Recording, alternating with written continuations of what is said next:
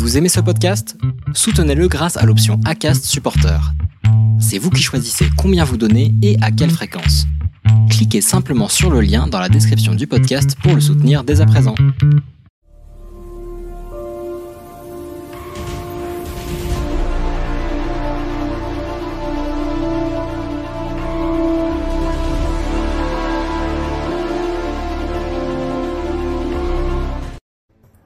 Bonjour à tous et bienvenue dans cette nouvelle année, meilleurs vœux à vous et bienvenue également dans cette nouvelle histoire.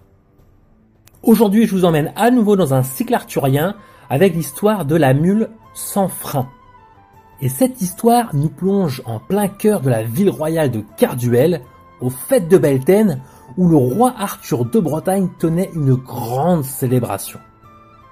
Auprès de lui était accouru tout ce que son royaume renfermait de nobles dames, de hauts barons et de chevaliers. Ce n'était que tournois et festins et grandes liesses dans la cité entière.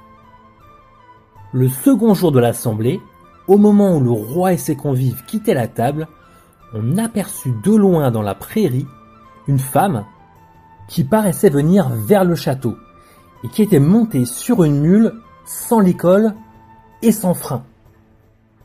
Alors le frein, c'est le mort qui permet au cavalier de contrôler la vitesse et la direction de sa monture. C'est la barre de fer qui est dans la bouche de, l'animal. Cette vue piqua la curiosité. Le roi, la reine, tout le monde se mit aux fenêtres. Chacun cherchait à deviner qui était cette voyageuse solitaire et ce qu'elle voulait. Quand elle fut près des murs du manoir, on vit qu'elle était jeune et jolie. Tous les chevaliers et tous les pages volèrent au devant d'elle et s'empressèrent de l'aider à descendre de sa mule. On vit alors que son beau visage était mouillé de larmes et qu'elle donnait tous les signes de la plus vive douleur et tristesse. On la conduisit devant le grand Arthur. Elle lui fit une profonde révérence, essuya ses yeux et s'excusa de venir l'importuner et lui demander secours. Quel est votre ennui, belle demoiselle dit Arthur. S'il est de ceux que l'on peut soulager, nous sommes, mes chevaliers et moi, à votre merci. Voyez, dit-elle, en montrant sa mule, on a enlevé le frein de ma monture. Je pleure depuis ce jour, et je pleurerai jusqu'à ce qu'il me soit rapporté. Il n'y a que le plus brave des chevaliers qui puisse le reconquérir et me le rendre. Où chercher ce trésor? Ailleurs qu'à votre cour, grand roi. Elle pria donc Arthur de permettre à quelques-uns des braves qui l'entouraient de s'intéresser à son malheur. Celui, ajouta-t-elle, qui consentira à devenir mon champion sera conduit fièrement par ma mule au lieu du combat, et pour prix de son courage, je m'engage publiquement à devenir sa dame. Il n'en fallait pas plus pour tenter la bravoure des chevaliers. Tous allaient s'offrir et briguer l'honneur du choix de la belle. Mais voici que le sénéchal, maître queue, saisit le premier la parole. C'était le frère de lait d'Arthur et son gonfalonier. Il n'était, le pauvre sire, ni beau ni brave, et la dame eût préféré un champion plus jeune et plus séduisant. Mais il fallut bien accepter son bras. Il jura donc de rapporter le frein, fût-il au bout du monde.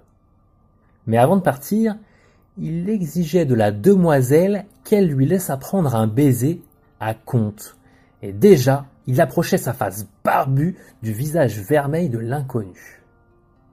Mais celle-ci le repoussa, refusa absolument toute récompense avant qu'il fût de retour.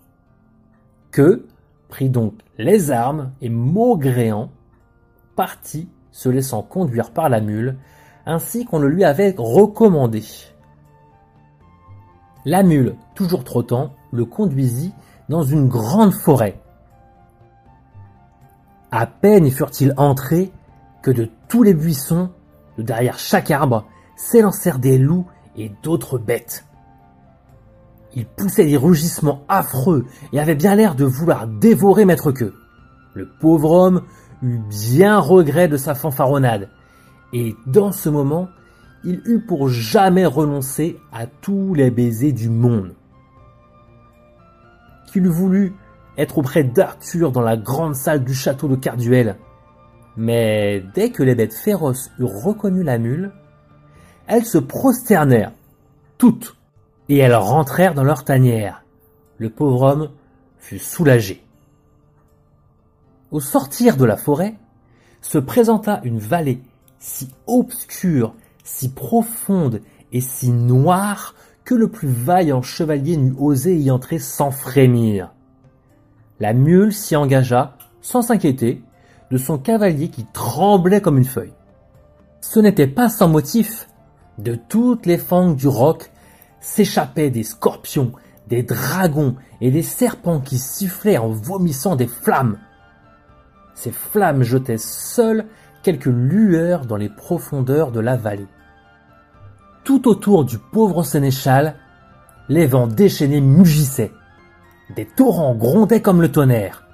Des montagnes s'écroulaient avec un fracas horrible. Aussi, quoique l'air fût plus glacial qu'en Islande, la sueur ruisselait sur tout le corps de Maître Queue. Il franchit pourtant la vallée, grâce à sa monture, et commençait à respirer. Mais voici que devant eux, à la limite d'une grande plaine déserte, se présente une rivière large et profonde, où l'on ne voyait ni pont ni bateau. Au-dessus des eaux noires, entre deux rochers escarpés qui bordaient les deux rives opposées, s'allongeait le tronc arrondi d'un grand sapin. C'en était trop, que ne put se décider à s'aventurer sur ce pont. Il renonça donc à l'aventure et revint sur ses pas, la tête basse. Hélas, il fallait repasser par la vallée et la forêt. Les serpents et les loups semblaient se moquer de lui, ce qui ne les empêchait pas de se lancer sur lui avec une espèce de joie. Ils l'auraient dévoré mille fois s'ils avaient pu le jeter à terre sans toucher à la mule. Dès qu'il approcha du château, les guetteurs qui veillaient au haut des tours le signalèrent au roi Arthur. Et chacun regarda aux fenêtres pour assister à son entrée. Les chevaliers s'assemblèrent comme pour le recevoir avec honneur. Arthur lui-même vint lui proposer de le conduire au baiser promis. Quel éclat de rire retentir autour du pauvre queue quand il dut avouer qu'il rentrait les mains vides. Dames et demoiselles, barons, écuyers et pages, tous le narguèrent. Le malheureux sénéchal, ne sachant plus quoi ni à qui répondre, et n'osant lever les yeux, partit se cacher. La demoiselle était plus affligée encore que lui. Déchue de son espoir, elle pleurait amèrement. Le brave Gauvin, l'un des meilleurs chevaliers d'Arthur, fut touché par son chagrin. Il s'approcha, lui offrit hardiment son épée et promit de tarir ses larmes. Mais comme Messire que, il voulut d'avance un baiser. Après tout, les dangers à courir étaient maintenant connus, et les malheurs de la belle étaient augmentés.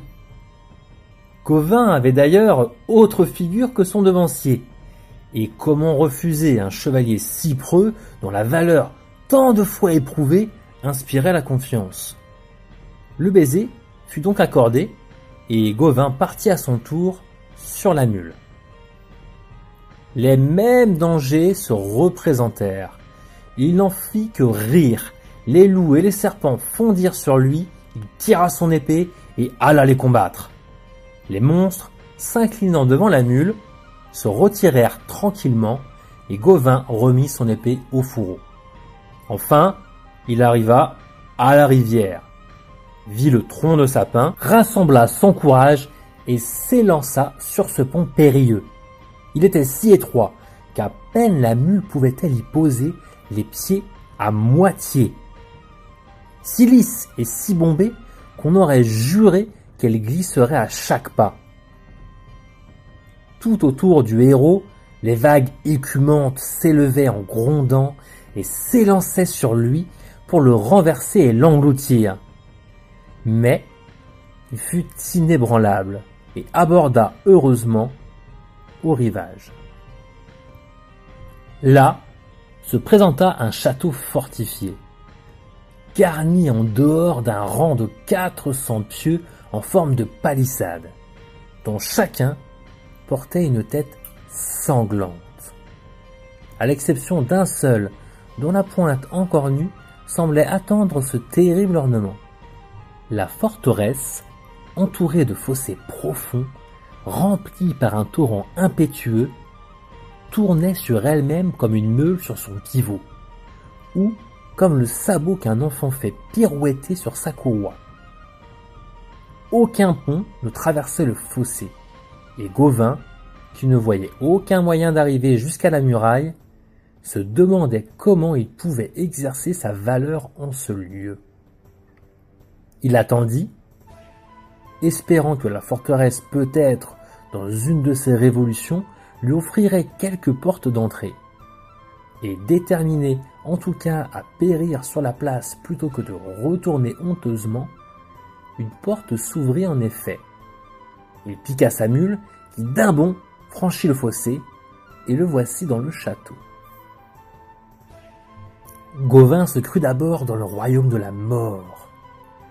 Des cours vides, personne aux fenêtres, partout le silence de la solitude, et un nain parut enfin. Il se campa devant lui et l'examina des pieds à la tête.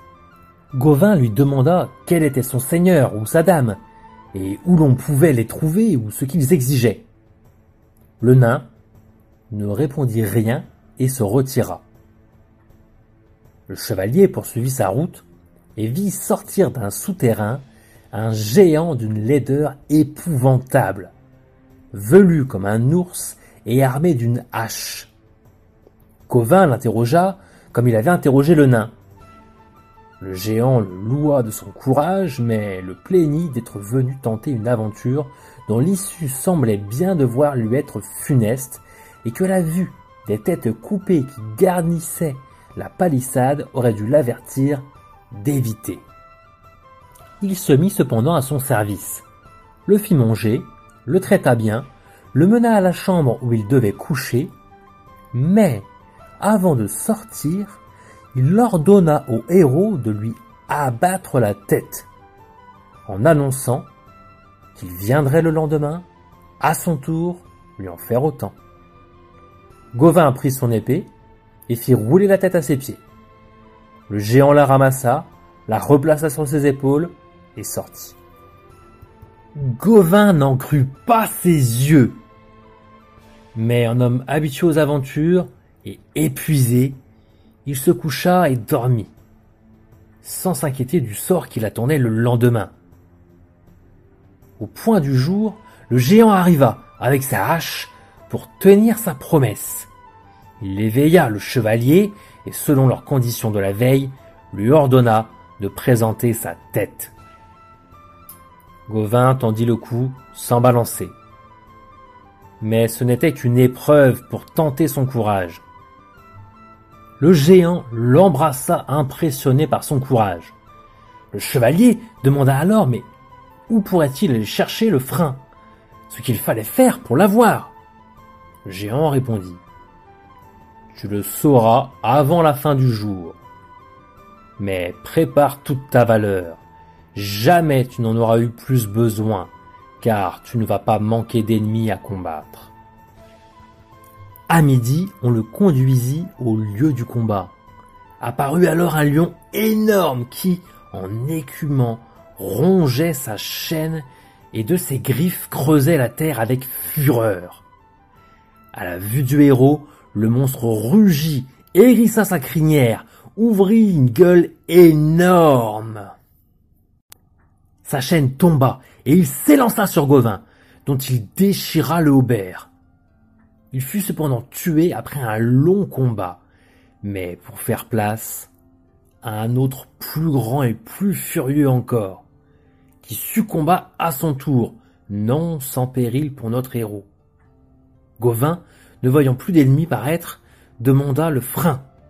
Le géant, sans lui répondre, le reconduit à sa chambre, lui fit servir à manger pour réparer ses forces, et lui annonça qu'il allait combattre un autre ennemi. C'était un chevalier redoutable, celui-là même qui avait planté les pieux de l'enceinte, et qui, de sa main, y avait attaché les têtes des 399 chevaliers vaincus.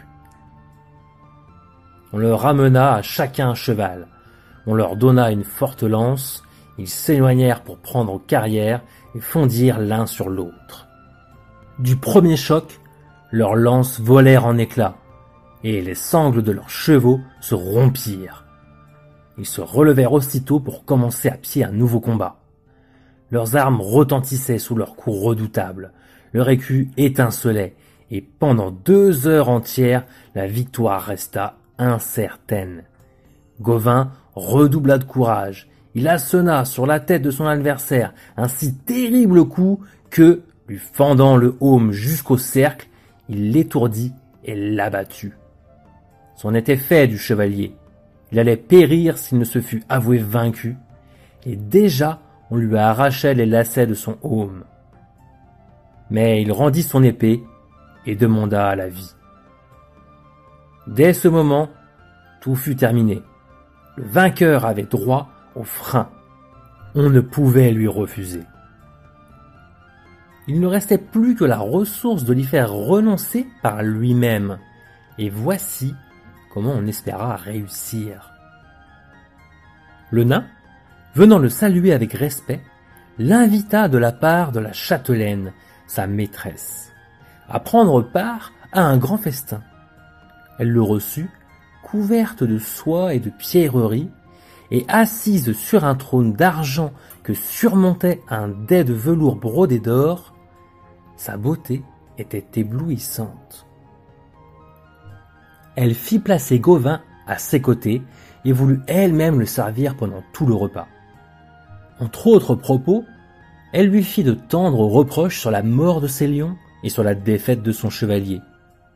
C'était, dit-elle, mes seuls défenseurs. Elle avoua ensuite que la demoiselle à la mule était sa sœur, et qu'elle lui avait enlevé le frein. Renoncez, messire, ajouta-t-elle, au droit de votre victoire. Fixez-vous près de moi et offrez-moi ce bras invincible dont je viens d'éprouver la force. Ce château et trente-huit autres plus beaux encore sont à vous avec toute leur richesse, et celle qui vous prie de les accepter s'honorera elle-même de devenir le prix du vainqueur. Ces offres séduisantes n'ébranlèrent pas le chevalier, il persista toujours à exiger le frein, et quand il l'eut obtenu, il repartit sur la mule au milieu des champs de fête d'une foule de peuple qui, à son grand étonnement, accourut sur son passage. C'étaient les habitants du château qui, confinés jusqu'alors dans leur maison par la tyrannie de leurs dames, ne pouvaient en sortir sans courir le risque d'être dévorés par ces lions, et qui, maintenant libres, venaient baiser la main de leur libérateur. Gauvin rentra donc à Carduel. Ce fut une grande fête à son retour. La demoiselle le reçut avec des transports de joie et de reconnaissance et lui accorda le baiser promis. Mais voyez la malignité de cette femme. À peine avait-elle payé sa dette qu'elle fit tout préparer pour son départ. En vain, Arthur et la reine Geneviève la pressèrent d'attendre que les fêtes fussent terminées. Mais rien ne put la retenir. Elle prit congé d'eux, monta sur sa mule et repartit. Et c'est ainsi que se termine cette histoire. J'espère qu'elle vous aura plu. Elle dure plus longtemps que d'habitude, mais c'est pour bien commencer 2021. N'hésitez pas à aller consulter toutes les autres histoires qu'il y a sur le blog. Il y a plus de 150 articles. Je viens tout juste de sortir un nouveau livre euh, humoristique fantasy. Je vous mets également le lien en description. Eh bien, il me reste plus qu'à vous dire portez-vous bien et Kenavo